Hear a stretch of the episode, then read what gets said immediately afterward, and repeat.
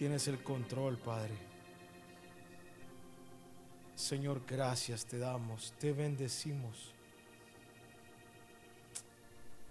Quédate con nosotros, Señor. Habla nuestros corazones, por favor. En tu nombre, Cristo Jesús. Amén. Pueden sentarse, hermanos.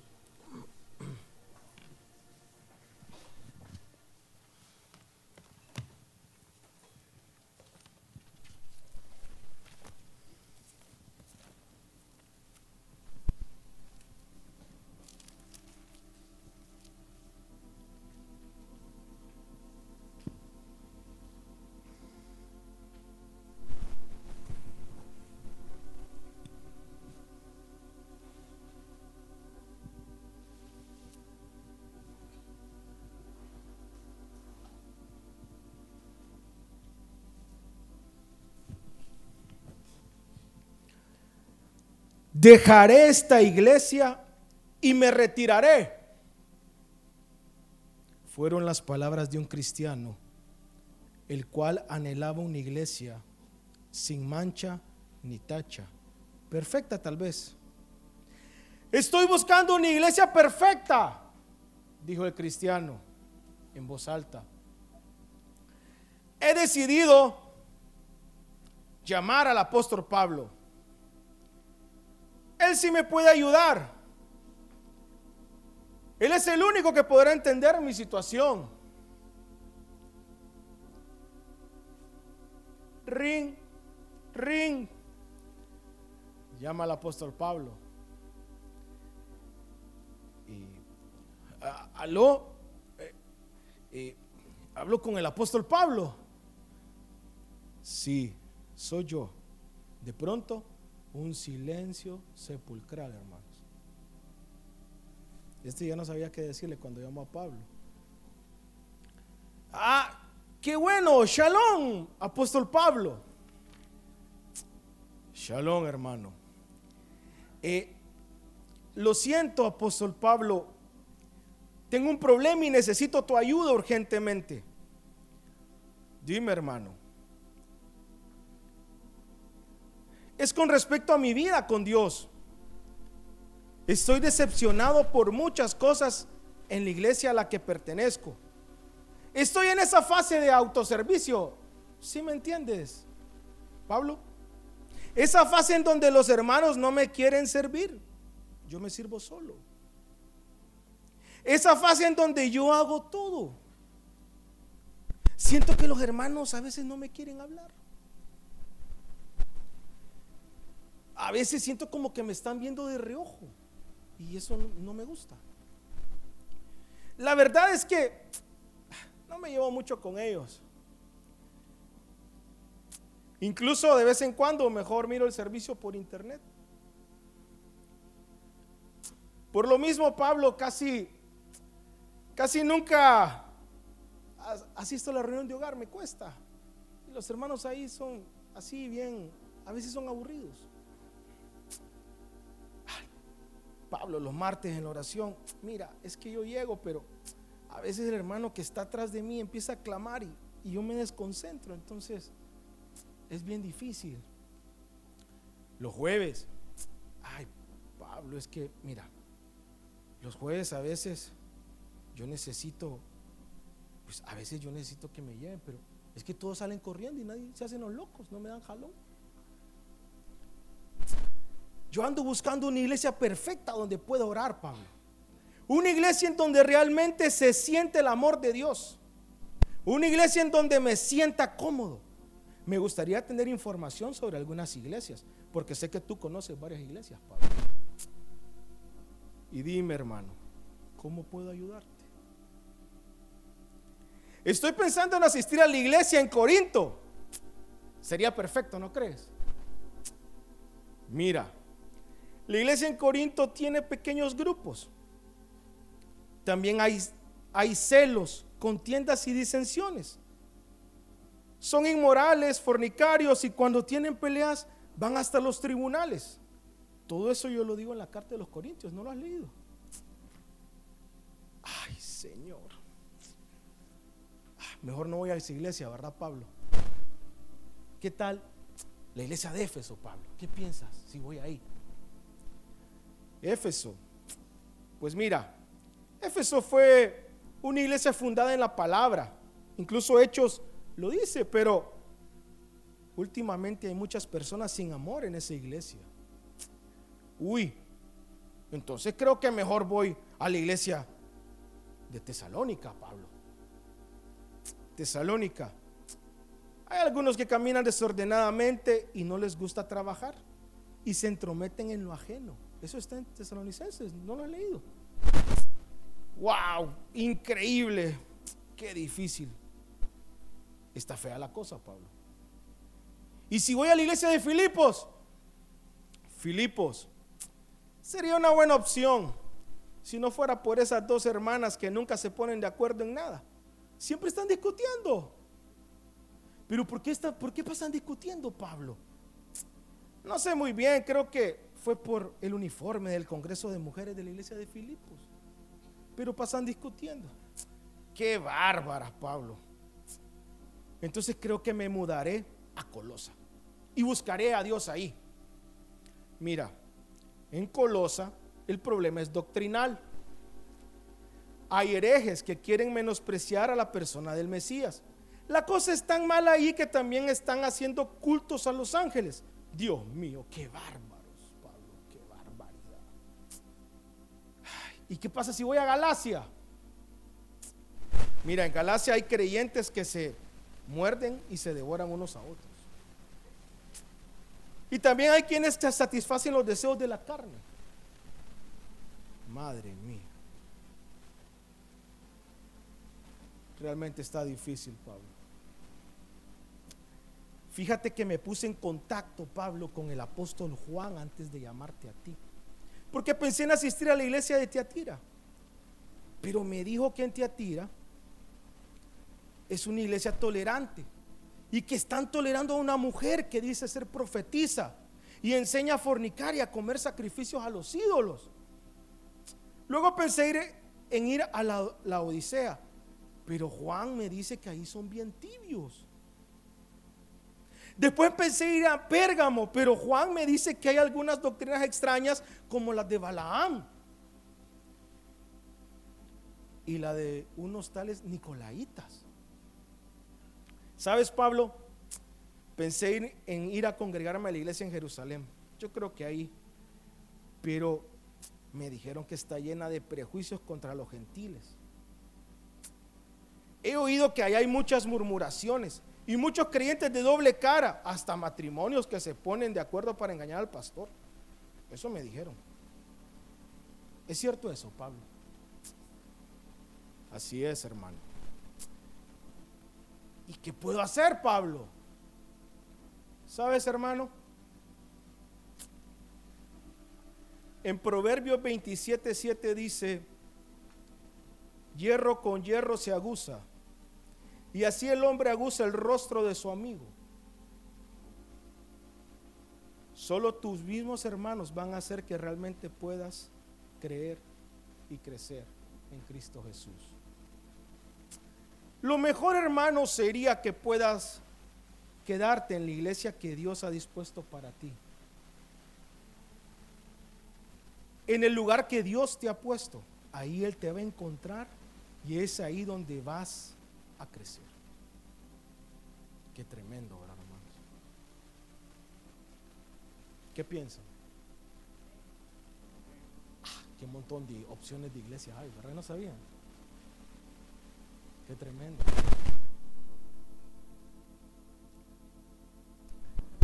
¿Y entonces qué? ¿A qué iglesia voy?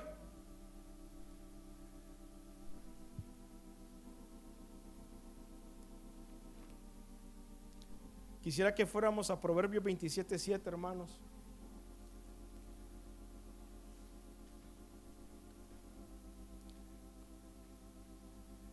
Proverbios 27, 7 perdón, 27, 17.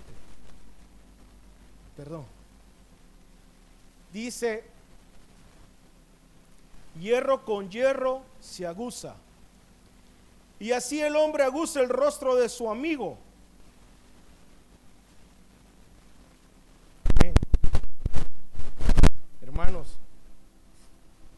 Decía Pablo a este hermanito. Solo tus mismos hermanos van a hacer que realmente puedas crecer en Cristo Jesús. Nadie más, hermano. Y, quiero, quiero leerles varias versiones de este versículo.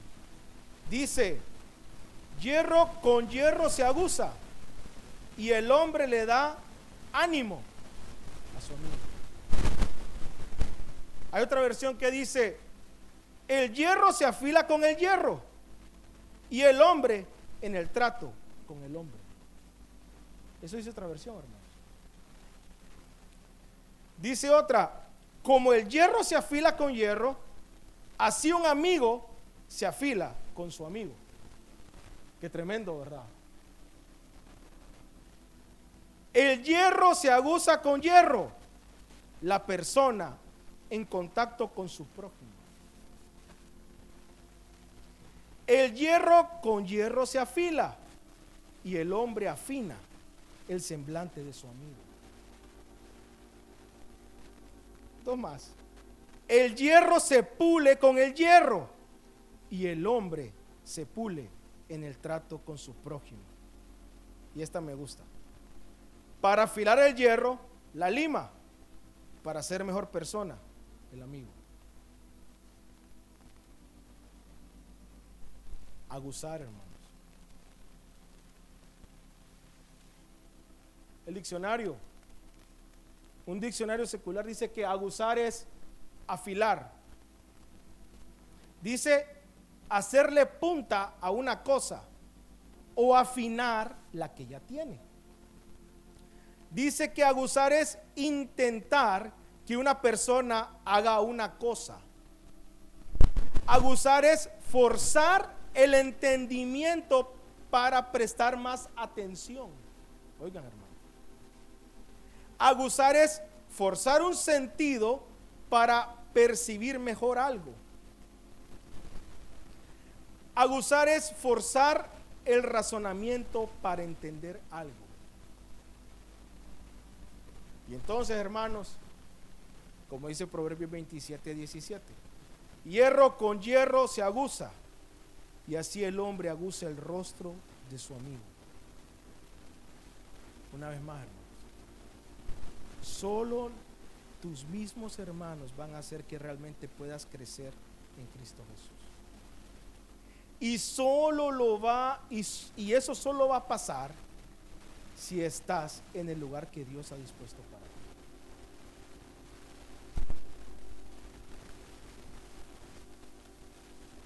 Hermanos, los mismos hermanos nos van a Eso dice, eso dice todas las versiones que leí.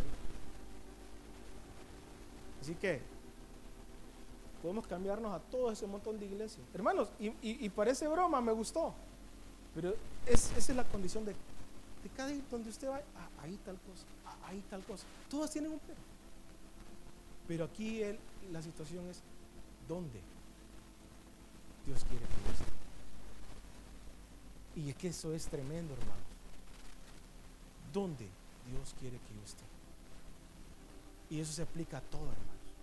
El dónde, en qué iglesia, en qué trabajo, ¿Ah?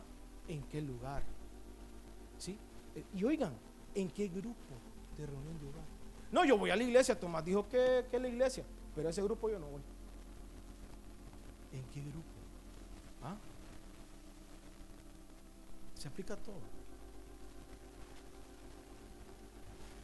Los mismos hermanos nos van a formar.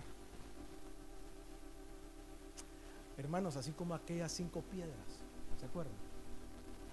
Aquellas cinco piedrecitas que David sacó del río. ¿Se recuerdan la historia? no nos vamos a poner a leer porque ahorita, ¿por qué? David tenía a Goliat. Y Goliat lo insultó y yo, yo, yo busqué unas fotos y yo, yo, yo quise ver esa, esa pelea. Y, y, bien bonito, me salió el valle de Elam, ¿verdad? O de La. Elam. Y, y, en, y, en, un, y en un, y es un valle, es una planicie. Y dice que el pueblo de Israel estaba sobre una colina y los filisteos estaban sobre otra vez. Estaba bien bonito. Yo digo, qué tremendo. Y aquella gran planicie, hermanos. Y dice que ahí se separó el gigante. A retar al pueblo de Israel. Y todos temblaban, hermanos. Pero vino aquel pastorcito y fue al río, al arroyo. Dice que sacó cinco piedrecitas, ¿verdad? ¿Ah? Hermanos, esas cinco piedrecitas lisas, ¿verdad? Redonditas. Tal vez tenían una como como una como un filo, aquello tan tan liso, tan bonito, tan perfecto, aquella simetría. Hermanos, perfectas para para, para tomar la velocidad, ¿ah? para dar en el punto exacto. Pero hermanos, esas piedras, ¿cómo entraron ahí? ¿Cuánto pasó para que fueran esas piedras? ¿Ah? ¿Cuánto? Hermanas, hermanos, entraron, esas piedras entraron en bruto, ¿ah? Todas toscas, duras, con puntas, sin forma. Uy, eso no sirve para nada.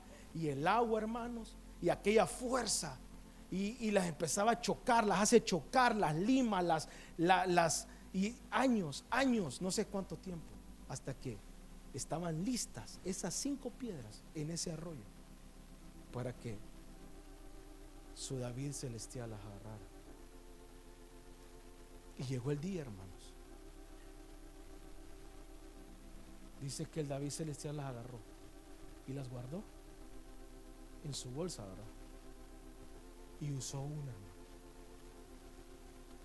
y pegó en el blanco a la primera. Porque agarró la piedra adecuada. Hierro con hierro se aguza.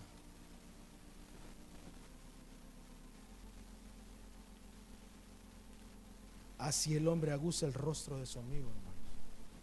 Solo tu hermano va a poder aguzarte. No afuera, hermanos. Afuera nadie te va a aguzar. Yo, y ustedes lo saben, todos lo vivimos. Hermanos, si usted está afuera y no conoce a la persona, creo que pasó predicado eso el otro día, no, sé quién predicaba, y te hacen algo, te dicen algo, a mí me resbala. Pero si un hermano me dice algo, me duele. ¿O no? Duele, ¿verdad? Empiezan, mire, a gozarnos, a. Ay, Señor, ya quiero ser liso.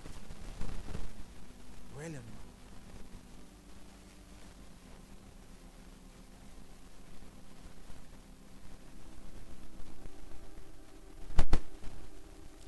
Esas cinco piedras estaban pulidas de tanto rozar unas con otras. Rozaron tanto unas con otras hasta quedar lisas y listas para dar en el blanco. No quisieras, hermano, que tu David celestial te tomara y te usara. Yo quisiera que el Señor me usara. Pero hay un precio, hermano. Ah, ¿quieres que te use? Entonces te voy a pulir. Y eso duele, hermano. ¿Ah? A veces uno, hermanos, ora cosas que, Señor, Padre, ensánchame. ¿Saben qué es ensanchar, verdad? No es que yo, no es que me haga más gordo, no es eso. Ensánchame que yo pueda tener más capacidad, En todo, ¿verdad? En buscar al Señor, en su presencia, en lo que hago, ¿verdad? Pero entonces, hermanos, usted quiere que el Señor lo ensanche, eso duele. Estire algo, ¿Sí? Duele, ¿verdad? Duele. Fíjense que nosotros en la, empresa hemos estado viendo a principio de año, fíjense que, y esto es real, y yo creo que así es en la vida, en la vida también. La empresa, si está pequeña, si es pequeña, está bien. Si es mediana, tiene un problema. No puede quedarse en medio. O crece o se queda pequeña. Y es lo que no nos gusta. Estamos, no estoy mediano. No, pero, o sea, porque si te quedas mediano desapareces. Y yo creo que así es en la vida. ¿Verdad? O frío o caliente, pero no tibio, ¿verdad? ¿Ah? O lo hago o no lo hago. Y, saben qué, en la empresa le llaman crecimiento y cuando la empresa pasa de mediana a crecer, duele, hermanos. Duele. Yo, mire, eso yo lo entendía en mi cabeza nada más, pero vivirlo, hermanos, vivirlo, duele. Todos los días. Hay que discutir con alguien.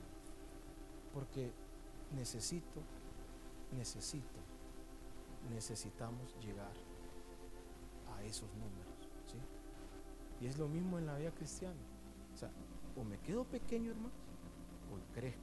Yo no puedo estar en medio. No, yo quiero, yo, yo estoy bien así. No, o estás chiquito o vas a ser grande. Y crecer duele, hermanos. Ser ensanchado duele. ¿Ah? Una vez, hermanos, una vez lloraba. Y de verdad el deseo de mi corazón, pero uno sabe lo que, lo que implica eso hasta que lo está viviendo. Y le dice, Señor, yo quiero ser como el hombre de los diez talentos. Y eso lo dije, yo, yo me acuerdo, y yo se lo decía con un anhelo, hermanos, de verdad. Yo decía, Señor, yo quiero ser el hombre de los diez talentos. Yo necesito tener la capacidad. Pero, hermanos, o sea, vivir eso es duro. Renuncio. Hermanos, o me quedo chiquito o, paso al siguiente nivel. Así, eso es lo que Dios quiere. Hierro con hierro se abusan, hermanos.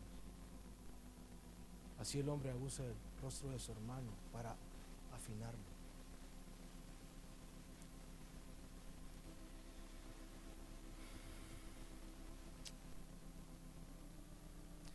¿Quisieras que tu David celestial viniera y te sacara y te usara para dar en el blanco? Entonces deja que tu hermano te aguse. Deja que las otras piedras te formen. Y eso solo va a suceder si estás en el lugar que Dios ha dispuesto para ti. Ustedes sabían que Dios ha dispuesto un lugar para nosotros. Quisiera que fuéramos a Deuteronomio 12. 12, 12.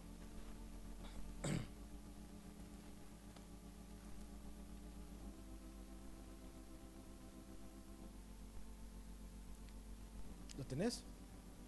Deuteronomio 12, 12.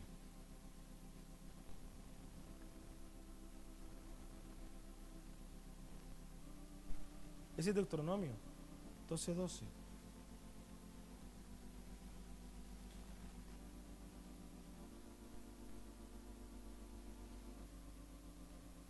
Ese es.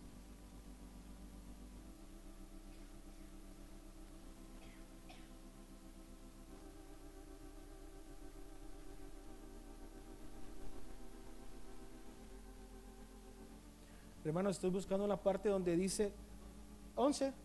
Sí, el santuario único. Le, pásate al 11.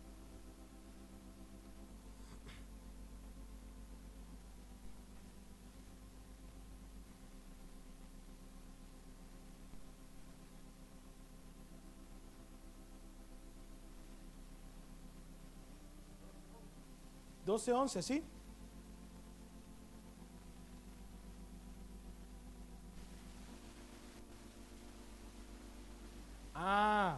hermano, sí.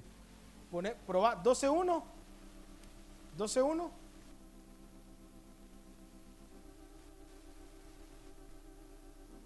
Sí, es que si quiero, si necesito que esté ahí, hermanos, y que lo, leamos. Vamos a esperar.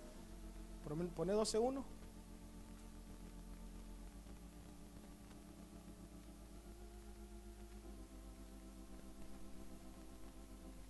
Sí, sí, sí, sí, sí. Ok. 12, hermanos, esto es importante.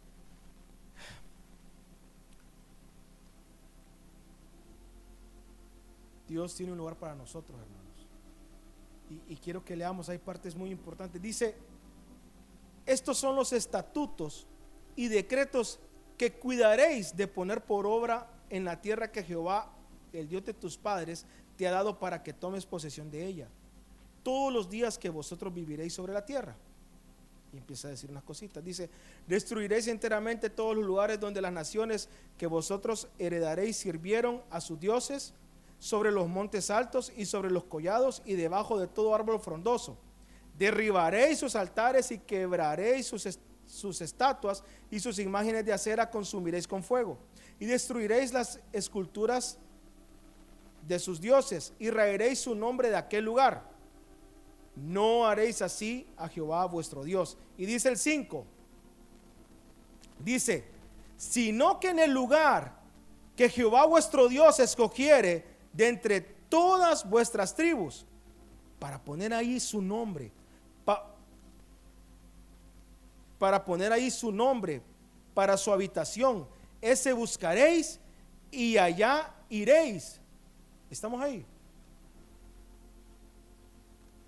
12.5. ¿Lo tienen ustedes, hermanos? Ok, dice, sino que en el lugar que Jehová vuestro Dios escogiere de entre vosotros, de entre todas vuestras tribus, perdón, para poner ahí su nombre, para su habitación. Ese buscaréis y allá iréis. Y oigan, y allí llevaréis vuestros holocaustos, vuestros sacrificios, vuestros diezmos y la ofrenda elevada de vuestras manos, vuestros votos, vuestras ofrendas voluntarias y las primicias de vuestras vacas y de vuestras ovejas. ¿Qué dice?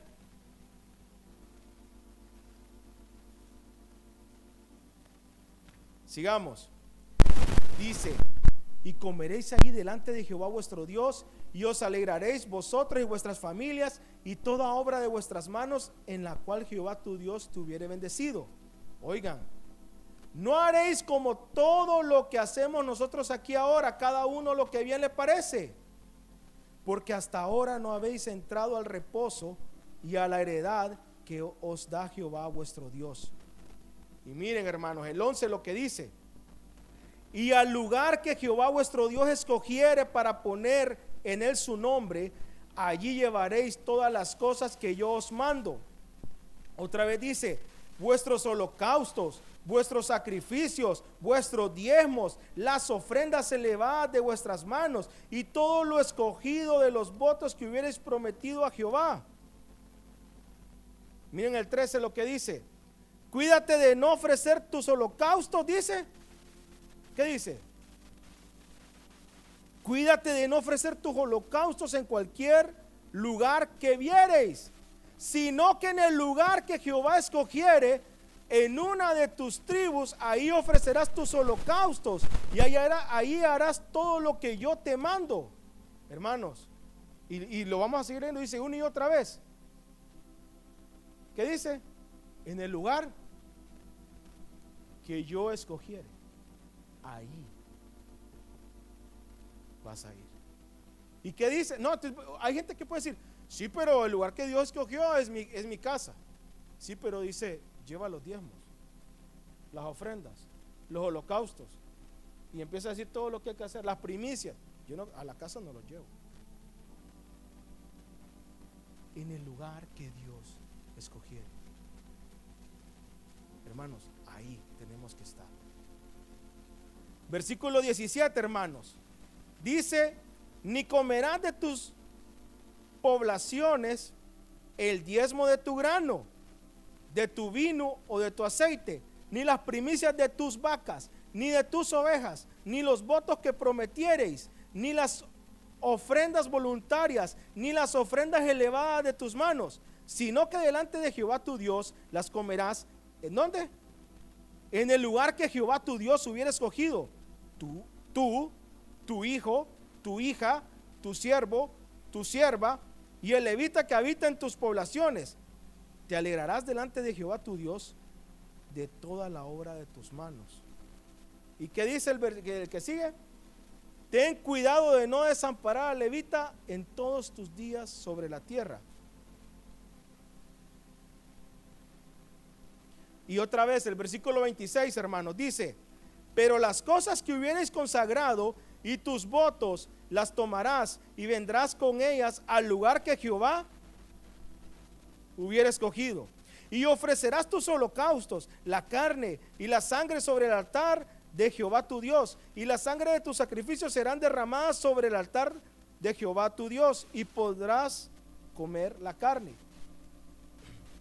Guarda y escucha todas estas palabras que yo te mando, para que haciendo lo bueno y lo recto ante los ojos de Jehová tu Dios, te vaya bien a ti y a tus hijos después de ti para siempre. Y el último versículo, el 32, dice, cuidarás de hacer todo lo que yo te mando, no añadirás a ello, ni de ello quitarás. Hermanos, cuán importante es estar en el lugar que Dios ha escogido para cada uno de nosotros. ¿Ah? Una y otra vez, hermanos, en el lugar que Dios escogiere, ahí. Lo que dices, ahí yo te voy a encontrar. Hermanos, qué importante es estar en el lugar que Dios ha escogido para nosotros, en nuestra iglesia, en nuestra reunión de hogar, en nuestro trabajo, porque ahí el Señor nos va a encontrar, hermanos. Ahí vamos a empezar, ahí vamos a crecer. Amén.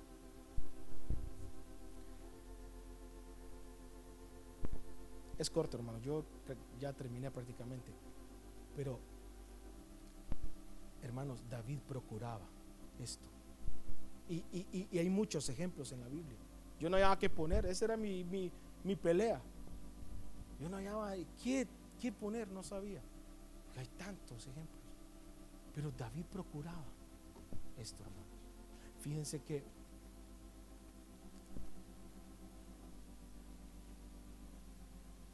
David tenía una familia numerosa. Y yo no sé, hermanos, tal vez estoy, eh, ¿qué digo? No sé si es así, pero digo, ¿por qué David estaba pastoreando las ovejas? ¿Y por qué sus hermanos no? Sus hermanos estaban haciendo otras cosas, hermanos. Y de esos, los primeros tres que estaban haciendo, ¿saben dónde estaban? En el ejército, ¿verdad? ¿Y los otros?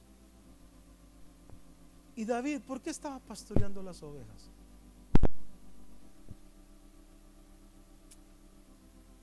Ah, dicen hermanos, ahí está Fidel, yo no sé.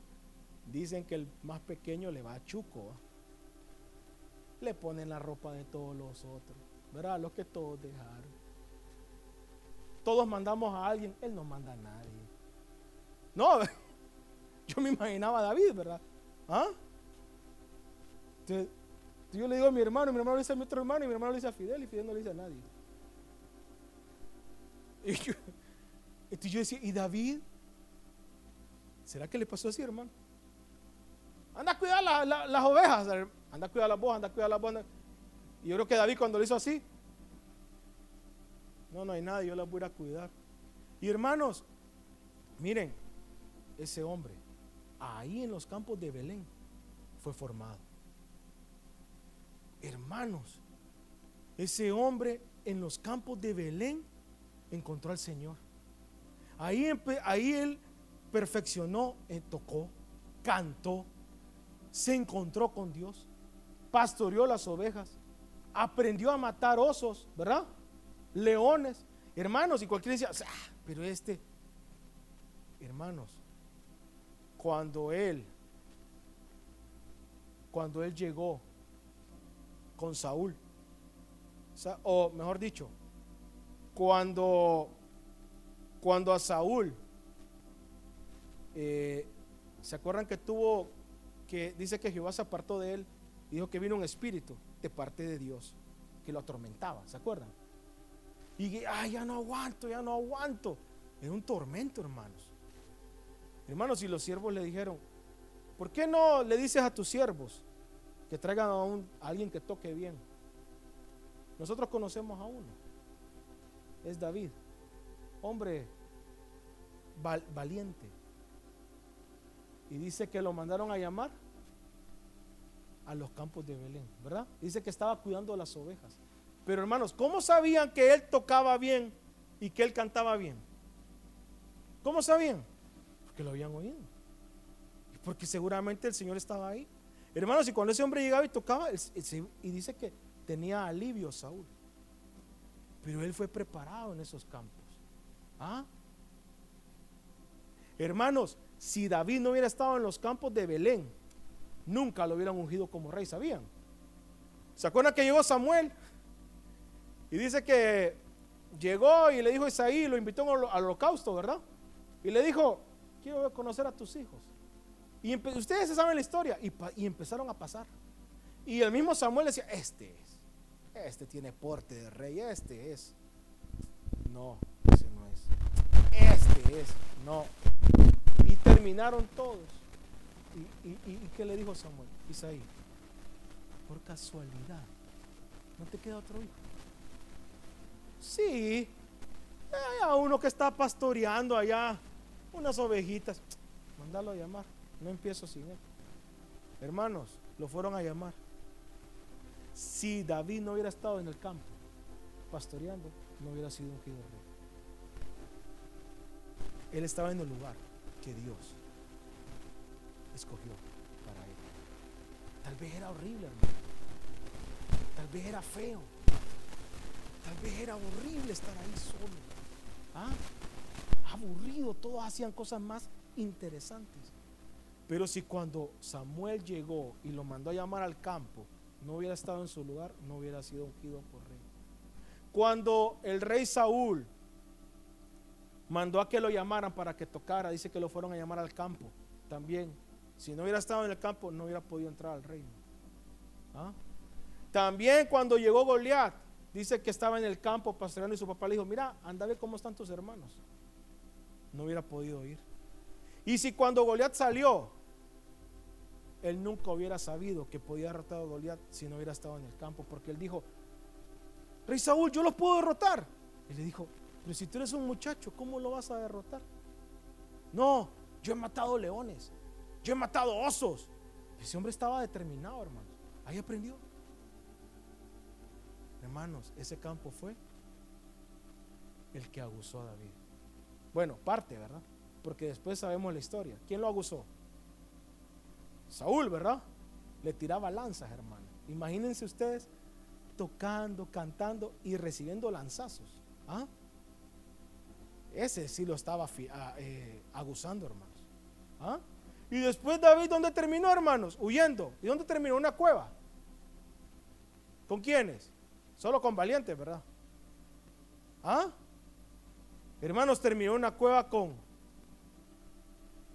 amargados, ¿o no? Solo, veí, solo gente élite había ahí o no. ¿Ah? ¿Quiénes habían ahí?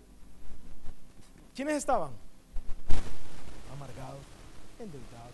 Yo, yo lo digo yo en mi, en, mi, en mi vocabulario, ciegos, cojos, mancos. ahí estaba lo peor. Hierro con hierro se abusa.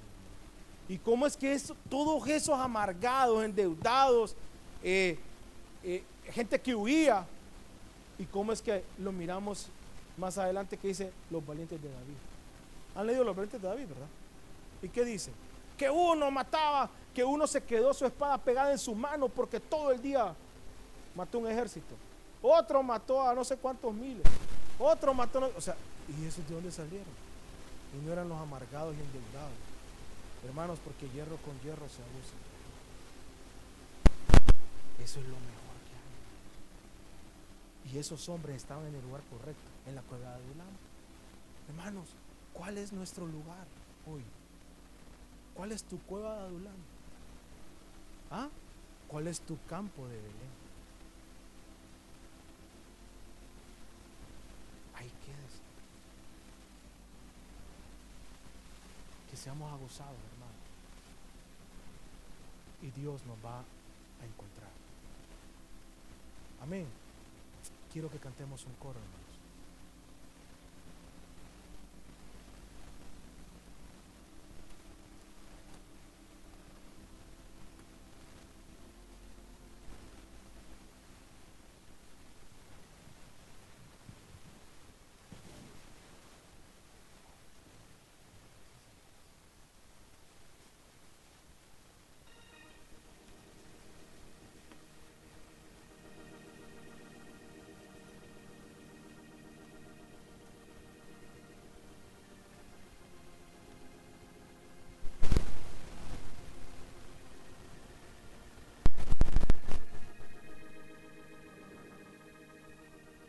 Hermanos,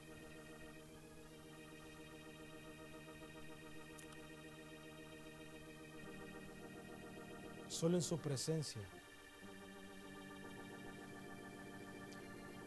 solo ahí podemos esperar.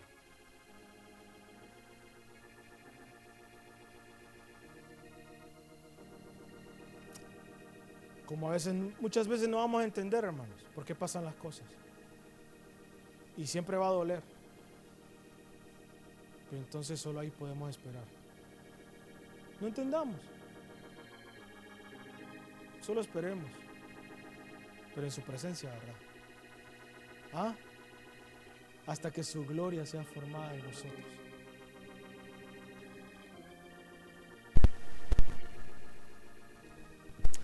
En, su, en tu presencia, en tu presencia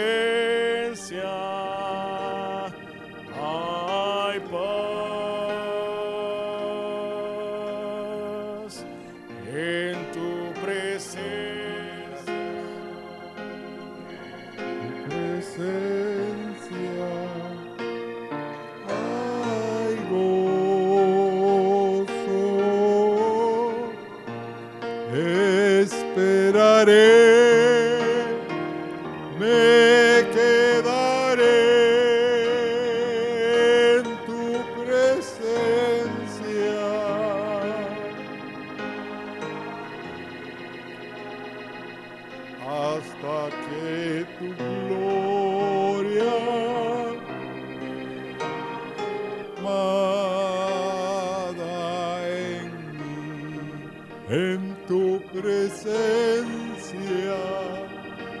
en tu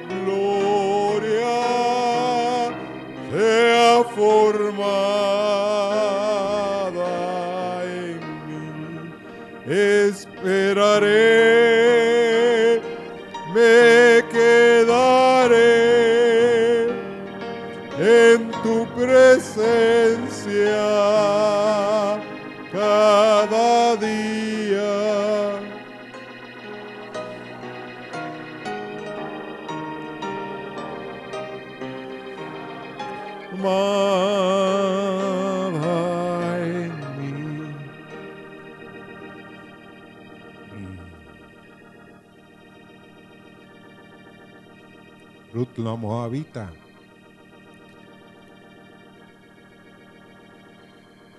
Además de esto, en Ruth 2, 21, me ha dicho, júntate con mis criadas hasta que hayan acabado toda mi siega.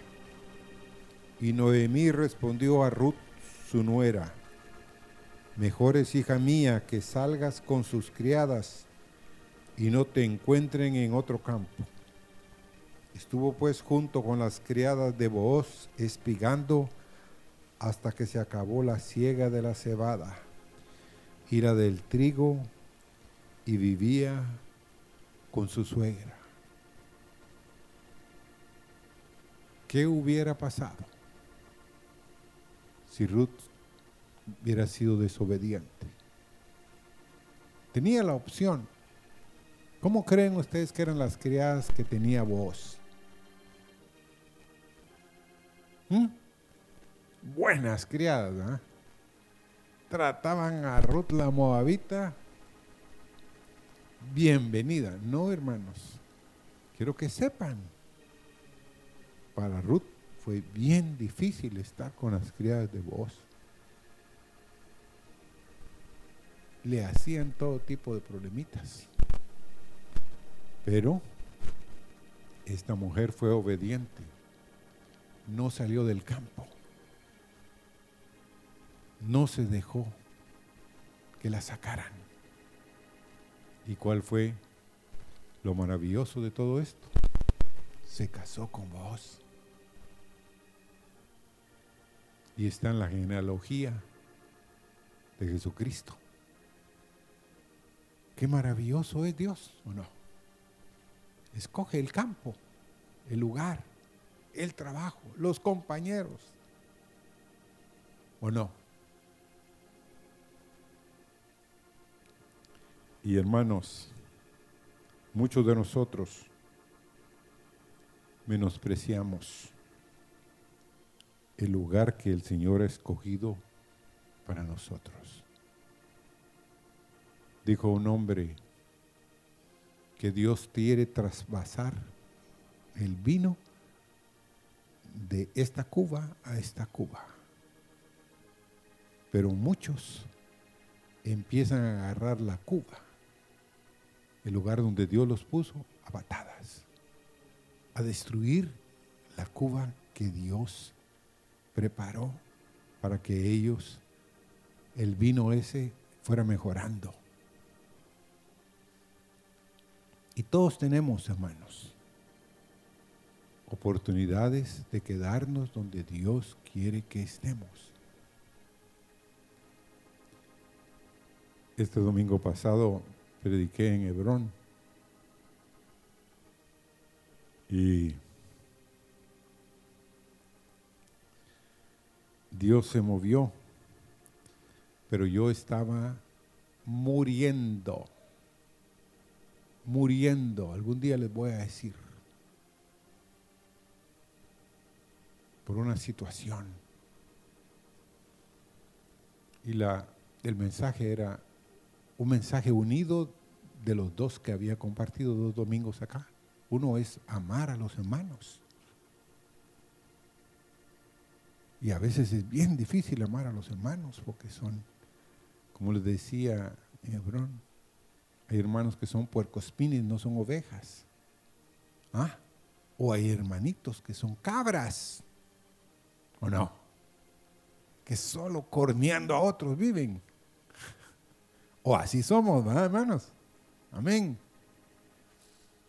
Les dije, bueno, ese es el primer paso. Y a ustedes, alguien me dijo que les ha estado predicando el Señor con respecto a que se amen, para que Dios haga derramar los dones y las maravillas que Dios quiere en ese lugar.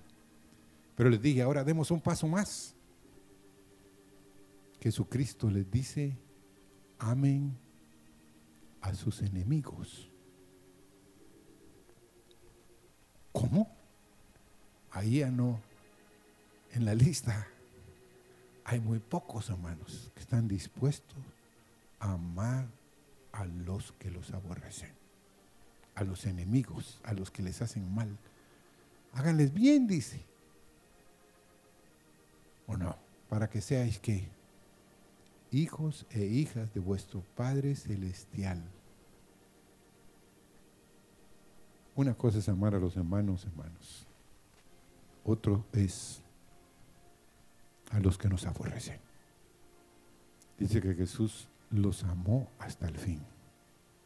Él nos está amando, hermanos. Y cada uno de nosotros estamos en un proceso. Amén. Yo le dije al Señor unos días, uno de estos días, yo no hubiera escogido a muchos de los discípulos de Jesús. ¿Cuántos hubieran escogido a un Tomás? Con perdón de Tomás. ¿Eh? ¿Cuántos hubieran escogido a un Tomás? Incrédulo, hermanos. Ah, o no. No podía creer Tomás que Jesús había resucitado. ¿Cuántos escogerían a un Pedro? ¿Cuántos? Siendo honestos. No, este se mete siempre. Este quiere tener la razón siempre o no. Este quiere tener la última palabra siempre. Quiere poner la guinda al pastel. Pero Jesús lo amó hasta el fin. ¿Y a los hijos del trueno, hermanos?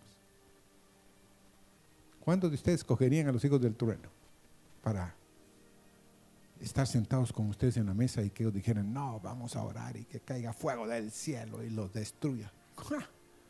Así somos. Bueno, pero Señor, esta noche te agradecemos por ponernos en el lugar, en el trabajo, con los compañeros, con mis hermanos que me pusiste, con las hermanas, Señor, con cada uno. Queremos agradecerte infinitamente tu obra. Señor, has preparado desde antes de la fundación del mundo por todas aquellas cosas en las cuales nosotros íbamos a pasar, porque tienes un propósito para prepararnos para la obra que tú quieres que hagamos sobre la tierra, Señor. Gracias en esta noche, Señor, por tus misericordias. Amén. Y no se olvide, Dios todavía no ha terminado contigo ni conmigo pero Él va a terminar su obra. Y dirá, estos son mis hijos e hijas amados, en los cuales tengo complacencia. Amén. Dios los bendiga, hermano.